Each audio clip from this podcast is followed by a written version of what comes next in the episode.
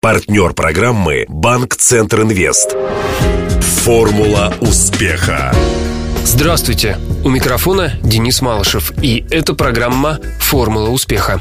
Радио Ростова готовит ее совместно с Ассоциацией выпускников ЮФУ к столетию вуза. Сегодня гости студии директор Ростовской гимназии номер 19 Арутюн Назарян и преподаватель истории в этой гимназии Артем Лопатин. На днях он был признан лучшим учителем Ростовской области и теперь будет представлять наш регион на федеральном этапе конкурса. Интервью. Прежде всего, мои поздравления, конечно, Артем. Спасибо большое. Впервые за 14 лет ростовский учитель стал лучшим в области. Кстати, может быть, вы, Артем Манукович, тоже сможете подключиться и объяснить вот со своей да, колокольни, как директор, объяснить, почему ростовские преподаватели не получали хрустального пеликана. Наверное, давайте с виновника да, торжества начнем. Не мной эта традиция была заведена, 14 лет не побеждать. Однако приятно того, что мы эту традицию нарушили. Здесь очень много вещей, которые повлияли на победу. Видимо, это просто такое, знаете, счастливое стечение обстоятельств. Стечение обстоятельств. Ну, я думаю, что это говорит о том, что достаточно сильное образование вообще надо, и невзирая на то, в деревне это или в районном центре, или в городе, учитель остается учителем. Здесь достойные учителя. Вот в этом году мы почему вышли на конкурс, мы увидели, что у нас в школе появился молодой, перспективный, талантливый педагог. Три года назад он свои силы попробовал в номинации начинающих учитель педагогический дебют. Он победил в конкурсе. Тоже на уровне области. Сначала город был, потом область. Он победил и в городе, и в области. Но пошло, прошло три года после педдебюта. Мы решили попробовать свои силы уже во взрослом конкурсе. Одно из условий конкурса вы писали эссе. Да. А на какую тему? В общем и целом тематика эссе была посвящена профессиональному выбору. То есть, по сути, вы отвечали на вопрос, почему выбрали а, профессию учителя? На два вопроса. Почему я выбрал именно эту профессию и э, что я в этой профессии себя представляю, как я ее себе вижу, да, какой должна быть профессия учителя сейчас. А сейчас объясните нам. Но здесь очень забавная история с тем, как я стал учителем. Это получилось случайно. Однажды мне позвонил преподаватель ныне Южного федерального университета и предложил подработать в школе. Это было в середине сентября, то есть молодая ученица пришла, две недели проработала, не выдержала и решила уволиться. Я был магистрантом, принципе, лишняя копейка не помешает в студенческие годы. Устроился подрабатывать, в сентябре будет 6 лет, как я подрабатываю. А если отвечать на второй вопрос, посвященный тому, как я вижу профессию педагога, то, знаете, у меня была возможность наблюдать за тем, как живут учителя. У меня мама учитель, бабушка учитель, то есть Династия. Видел, да. Ну, теперь уже, да, теперь уже династия у нас. Наверное, это одна из самых сложных профессий, сложных по ряду обстоятельств. Здесь я не беру ни финансовые, ни материальные вопросы, чисто психологически, потому что на самом деле эта вся профессия требует от тебя определенной отдачи. Ты должен понимать, что ты сегодня свои знания, свое время, свои силы, может быть, свое здоровье отдаешь другим, детям. Ты просто отдаешь себя, ничего не требуя взамен.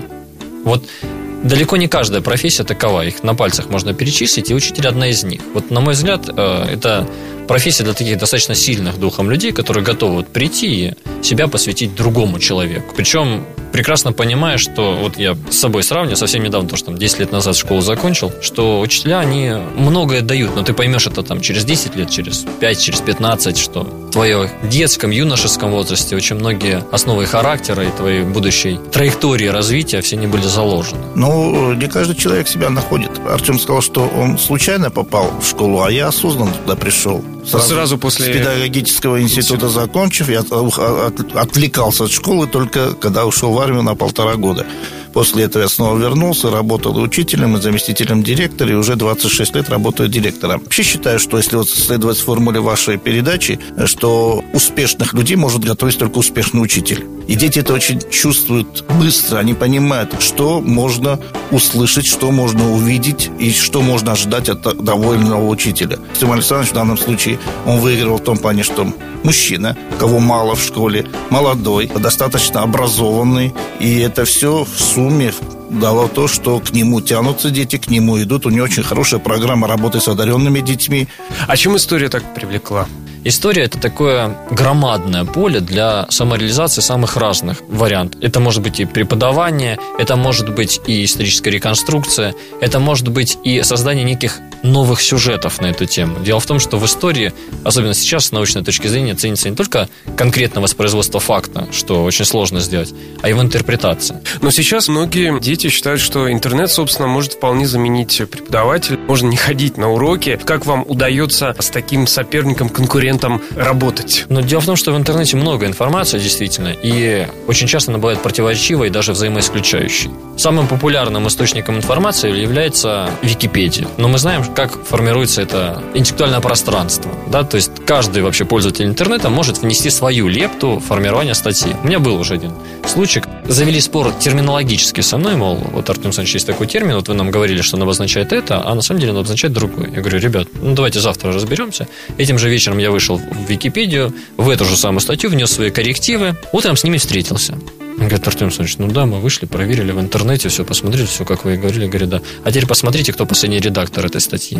После этого они не поняли, что не всегда стоит доверять Википедии, потому что, оказывается, в том числе Артем Александрович может влезть туда и написать то, что ему заблагорассудится. Хотя я писал не совсем верные вещи, пришлось все потом исправлять. А используете какие-то ноу-хау в своей практике? Какие-нибудь дополнительные технические средства, какие-то, может быть, театрализованные элементы? Вот в этом году одна из самых ярких форм, которая вызвала небольшой ажиотаж у старшеклассников, мы строили выборы в Первую Государственную Думу Российской империи еще в начале 20 века. От каждой партии старшеклассники готовились как лидеры, они презентовали, желательно в стиле того самого политика, который был более 100 лет назад. У нас и большевики участвовали, которые от выборов отказались, но игнорировать Ленина было очень сложно, потому что, пожалуй, самая известная фигура для всех был именно Владимир Ильич. Полутеатрализованное, полудискуссионное мероприятие, в котором каждый выступал со своей речью, обращался к избирателям. Я, э, когда готовился, случайно забрел на один сайт, что-то вроде электронного журнала. Да, и у нас а, есть. Там э, дневник, тест, расписание, приложение. Это вот что за система такая? Ну, этот электронный журнал, электронный дневник есть и у нас. У нас, во-первых, оснащение, хочу сказать, о том, что в школе достаточно мощное. У нас во всех кабинетах есть и компьютеры. Они все находятся в единой сети, они все имеют выход в интернет. У всех есть интерактивные доски, современное супероборудование. И на любом этапе урока оно используется на уроке. И в том числе это нужно для того, чтобы вот ставить оценки в электронном виде непосредственно сразу – вот, в электронный дневник, электронный журнал. Это делается для удобства родителей. Когда родитель может зайти, получив персональный код каждого ученика, каждый ученик получает свой пароль, родитель э, заходит и смотрит, как занимался ребенок сегодня на том или ином предмете. Мало того, ребенок забыл записать домашнее задание, он заходит в электронный журнал, видит, чем занимались сегодня на уроке, какое домашнее задание получил и так далее. У него нет возможности посмотреть, что делали остальные дети. Он имеет доступ к своему ребенку и получает всю информацию именно по своему ребенку. Некоторые дальше уходят, там э, заключают договора, там при помощи смс получают эти оценки непосредственно на свой телефон. Это тоже как бы составная часть этого.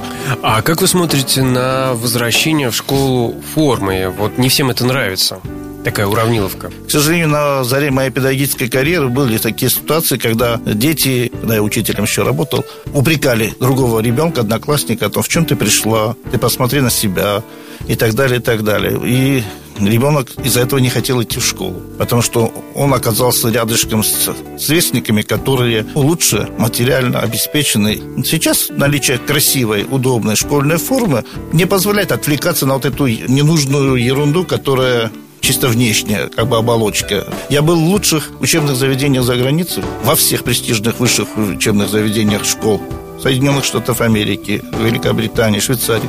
Есть своя форма.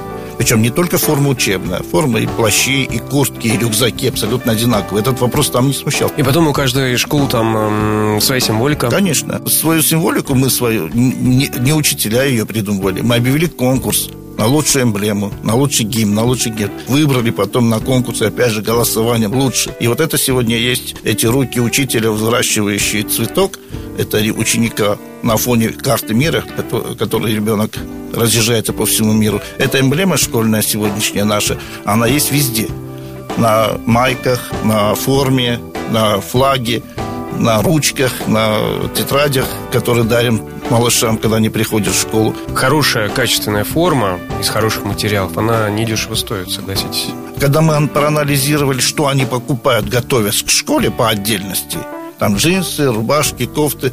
Форма оказывалась дешевле.